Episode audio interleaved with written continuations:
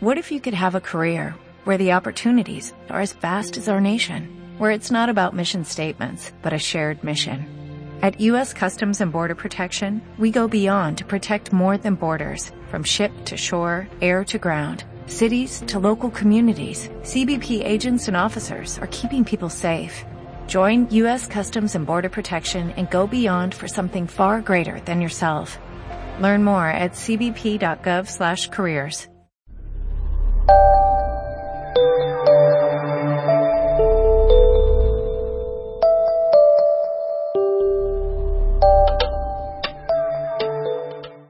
Y hoy traemos un cuento bien especial, eh, se llama El Hada Azucena. El Hada Azucena. El Hada Azucena. Y este cuento eh, lo vamos a mostrar aquí, lo vamos a escuchar aquí, para hablar un poco de la autoestima y el descubrimiento de la belleza interior de las mujeres.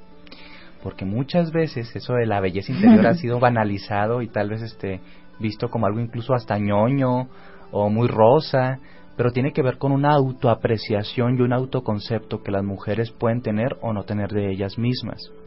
Gran parte de los conflictos que tienen que ver con la violencia, que tienen que ver con el desempoderamiento, que tienen que ver con el sometimiento, que tienen que ver con los conflictos, pues esencialmente está hablando de problemas de autoestima en alguna de las dos partes o en las dos partes. La autoestima, muy, muy eh, conocida como el amor que nos tenemos, la estima que nos tenemos o la que sentimos por nosotros mismos, es muy diferente al autoconcepto, porque el autoconcepto tiene que ver con las ideas o lo que creemos de nosotros mismos, pero están conectadas, porque tanto el afecto como la cognición nos dicen primero qué creo de mí y respecto a lo que creo de mí, me quiero o no me quiero. El Hada Azucena es un cuento, eh, nos habla un poquito de cómo recuperar nuestra autoestima una vez que creemos que la tenemos perdida. ¿Dónde está el amor propio? ¿Quién se lo llevó? ¿Cuándo se fue? ¿En dónde está y cómo lo encuentro? Son preguntas que tal vez todos en alguna etapa de nuestra vida nos planteamos. Ahora, sin más preámbulos, me gustaría dejarlos con el hada Azucena eh, para que le pongan atención, la reflexionen, pero sobre todo eh, vean los símbolos que hay aquí. Bueno, sin más preámbulo, vamos a escuchar el hada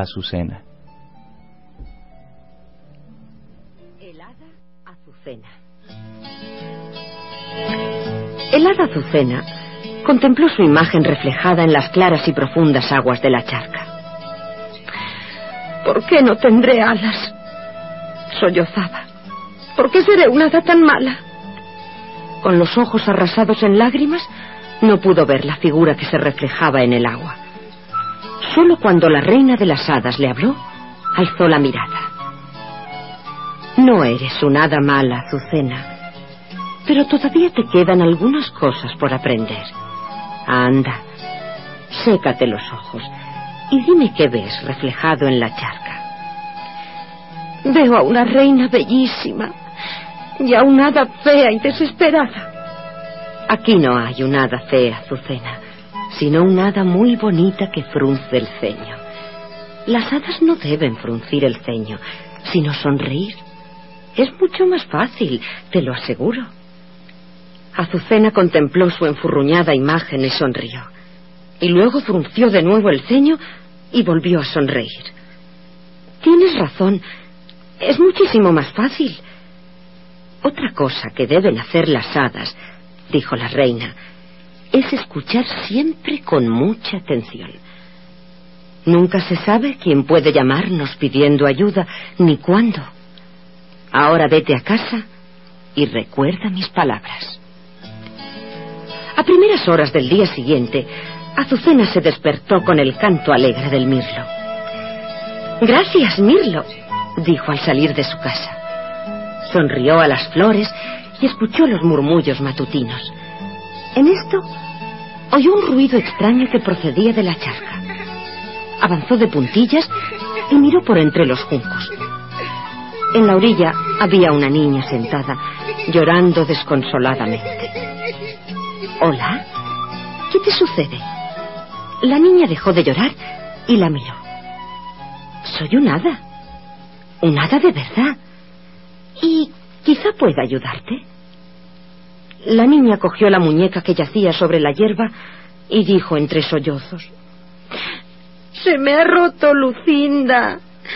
Tiene la cara toda sucia y el vestido roto. Veamos. Pobrecita, está hecha una pena. Pero no te apures, creo tener la solución. Azucena sacó del bolsillo una cajita de polvos mágicos y mientras echaba unos pocos sobre el rostro de Lucinda, cantó. Polvitos mágicos, yo os imploro que deis a Lucinda un nuevo rostro. Se produjo entonces un resplandor plateado y al instante Lucinda tuvo un nuevo rostro limpio y bello. ¡Oh! Gracias. Muchas gracias. Lucinda es aún más bonita que antes. Iré a casa a enseñársela a mi mamá. Y la niña se fue corriendo más contenta que unas Pascuas. Azucena regresó a su casa y en su habitación se miró al espejo para comprobar si aún sonreía. Al darse la vuelta, notó algo que la llenó de alegría. En su espalda empezaban a nacer dos minúsculas y hermosas alas. Son muy pequeñas, pero ya crecerán.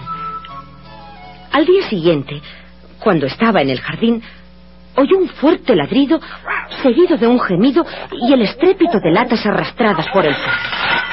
Azucena salió precipitadamente a ver si podía prestar su ayuda.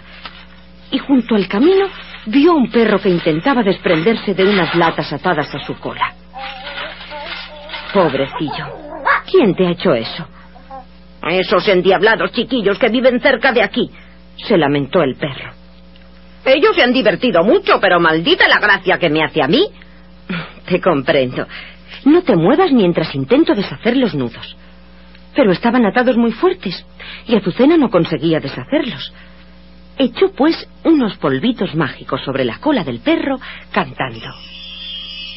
Polvitos mágicos, desprended al momento estas latas de la cola del perro. Al instante desaparecieron las latas. El perro expresó su agradecimiento con un ladrido y meneando la cola muy contento, prosiguió su camino. Azucena fue a sentarse un rato junto a la charca. Se había levantado viento y el agua se agitaba entre los juncos. Cuando volvió a calmarse, Azucena vio su imagen reflejada en ella. ¡Mis alas! Casi han crecido del todo. ¡Oh, qué hermosas son! Entonces oyó una voz que se lamentaba. Pepito, ¿dónde te has metido? Y apareció una anciana que llevaba en la mano una jaula vacía. ¡Ay de mí! Olvidé cerrar la ventana y mi loro se ha escapado. Ay, ojalá no le haya sucedido nada malo. No se aflija. Yo daré con él. Siéntese y descanse un rato. Azucena silbó una determinada nota y esperó. Pero no obtuvo respuesta. Entonces echó a andar por el bosque, deteniéndose de vez en cuando para silbar. Al fin oyó un débil silbido y siguió la dirección del sonido hasta llegar al lugar donde se encontraba Pepito prendido en una zarza. Azucena echó unos polvitos mágicos sobre la zarza y cantó. Polvitos mágicos, liberad al pobre Pepito de la zarza en que se haya prendido. Se produjo un resplandor y al instante Pepito volvió a su jaula. La anciana se puso muy contenta. Pero Azucena estaba tan cansada que deseaba regresar a casa cuanto antes para meterse en la cama. ¿Por qué no intentas volar? Azucena se volvió y vio a la reina de las hadas. Te felicito, querida. Como todas las hadas buenas, has aprendido a sonreír y ser amable con los demás. Te has merecido tus hermosas alas. Vuela, querida. Azucena jamás se había sentido tan feliz. Por fin era un hada como las demás.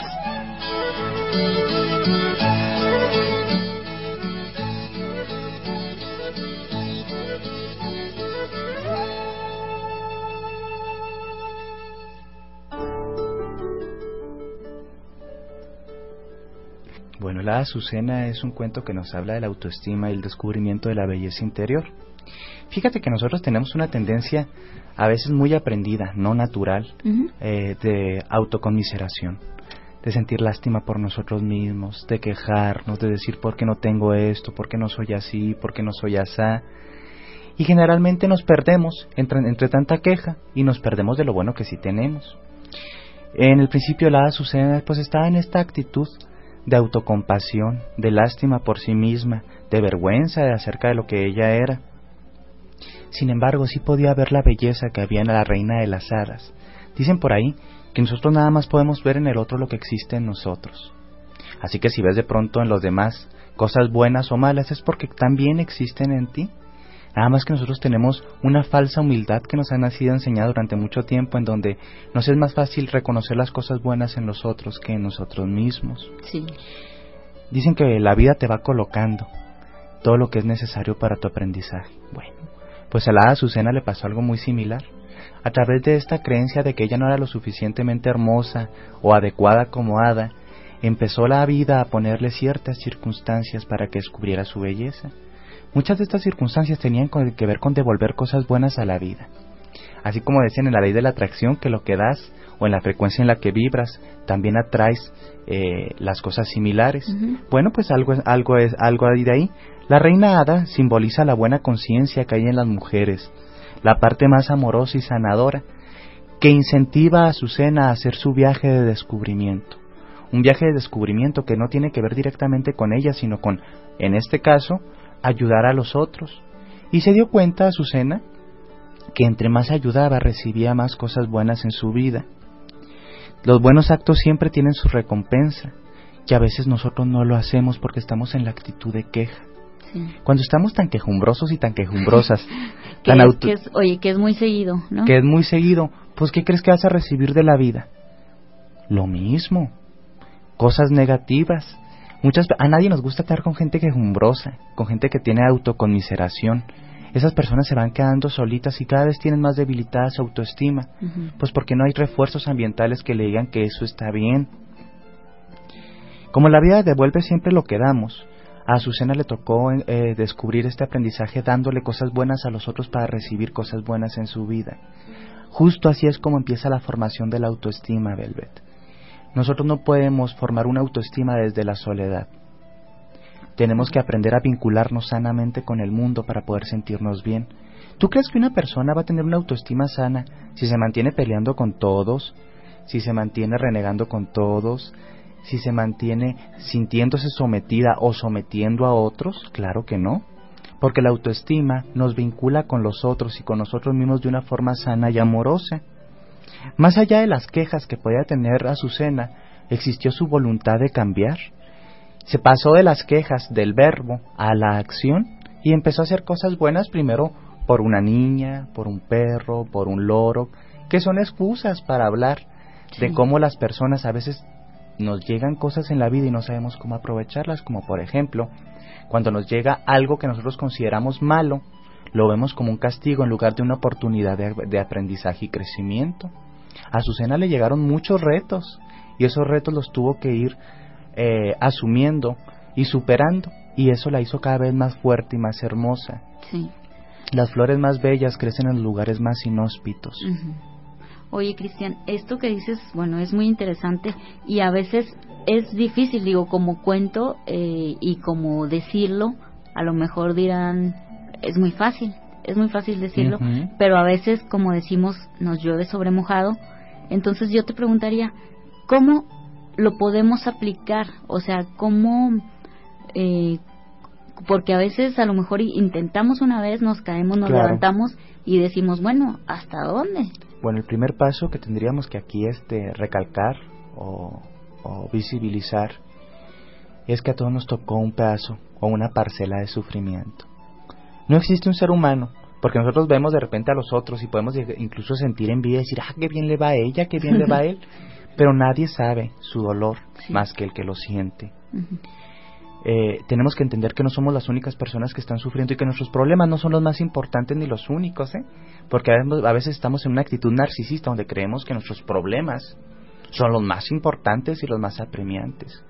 El hada Azucena empezó a ser humilde, viendo los problemas de las demás personas, y que ella no, era, no era la única que se sentía mal y que tenía problemas. Esto, eh, podríamos llamarlo más a nivel psicológico, salir eh, del estado egoico, es decir, más allá de nuestro ego, y tocar el mundo, ver que el mundo también necesita de nosotros. Una persona construye su autoestima a través de estos retos. Una persona que nada más vive para ella misma generalmente tiene una autoestima baja. Requerimos contactarnos con los otros y entender que ellos también padecen dolor. Uno de los primeros puntos entonces sería visibilizar que no somos los únicos que estamos sufriendo en el mundo y que el sufrimiento no nos dignifica ni nos hace especiales. Todo mundo, todos los seres vivos tienen alguna parcela de sufrimiento, de dolor. Hombres y mujeres. Hombres y mujeres. Y esto no significa que, tengamos, que tengamos que vivir en función de los otros o para los otros, sino que también tenemos que salir de nuestro estado egoico y narcisista. Darse cuenta que nuestra belleza interior se va formando a través de cómo construimos los vínculos con los otros. A mí no me puede venir alguien a hablar de que su vida es amorosa, es perfecta, tiene toda la luz y toda la dicha, cuando trata con desprecio a las demás personas. Y es que como tú tratas al mundo, te tratas a ti mismo y lo que das se devuelve. La autoestima sana es amorosa contigo y con los demás. Es como el hada reina que salía en este cuento, en donde incentivaba a Azucena a ir más allá de sus quejas y su dolor y, y empezarse a hacer algo. Y es que a veces muchas mujeres y también hombres podemos caer en actitudes tan similares a las de Azucena, como por ejemplo sentarnos en nuestros laureles, llorarle a la vida, culpar a todos y decir que pobrecitos, pobrecitos, pobrecitos de nosotros. Esto no dignifica a nadie, Velvet. La autoestima se construye, nadie te la va a regalar. Entonces, ¿qué es lo que tienes que hacer? Entender que todos tienen dolor y que eso se puede cambiar. ¿Y cómo se puede cambiar? Accionándote. ¿Y cómo te accionas? Haciendo algo por los otros y por ti mismo. No puedes seguir en esta inercia. Probablemente la depresión es uno de los ejemplos más típicos de esta inercia, donde no, lo único que podemos sentir es tristeza, autoconmiseración, eh, mm, estado de estancamiento, pero no hacemos nada por, por cambiarlo. No podemos darnos el lujo de no hacer nada. Tenemos una voluntad y un potencial sanador que tenemos que utilizar. Por ahí podríamos decir que la autoestima que recibe al último el hada Azucena son esas dos alas para volar en libertad. El autoestima nos permite vivir en libertad, porque cuando tú tienes amor hacia ti mismo, tienes amor hacia los demás. Vives desde la independencia y la autonomía, te compartes con el otro, pero no dependes del otro. La autoestima sana no te hace, eh, la autoestima sana te permite vivir en el amor y no rogar por el amor. Porque cuando tenemos una autoestima herida, nos conformamos con muy poquito y somos limosneros de amor. Es muy triste ser limosnero de amor. El hada Susema, a través de sus lágrimas, le pedía a la reina Hada que le diera un poco de entendimiento, un poco de compasión, un poco de algo. Y la reina Hada, que era la parte más sabia de ella, le invitó a que conociera el mundo, explorara y construyera su propia autoestima para que emergieran sus alas reales. Las alas en nosotros pues es nuestra autoestima, porque nos permite volar, porque nos permite trascender, porque nos permite ir más allá. Las personas que no sentimos o que a veces no sentimos amor propio por nosotros mismos, somos personas que siempre van a vivir dependientes de los demás. Y esto es algo muy típico en las situaciones de violencia. Sí.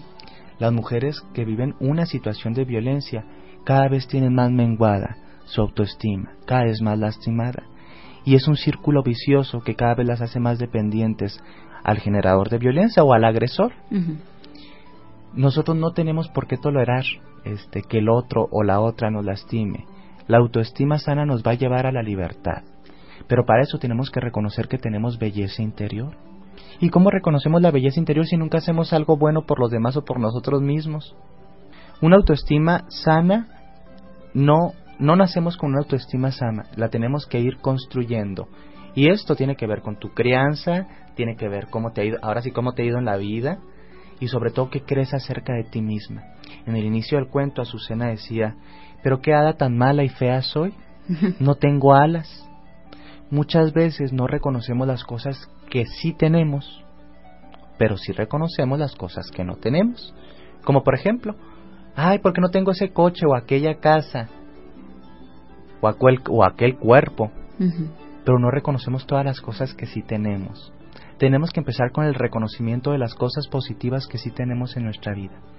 A veces somos tan ciegos y tan ingratos que no podemos agradecer que, por ejemplo, podemos respirar, podemos ver, tenemos manos, piernas, tenemos un cuerpo funcional, tenemos una capacidad mental, tenemos una libertad. Y todo eso no lo reconocemos ¿por qué? Porque simplemente estamos focalizados en la queja y en lo que no tenemos. Entonces, para ir cerrando, podríamos decir que el aprendizaje medicinal de la Azucena es que la autoestima es como, es como dos alas que tenemos que ganar para poder volar en libertad.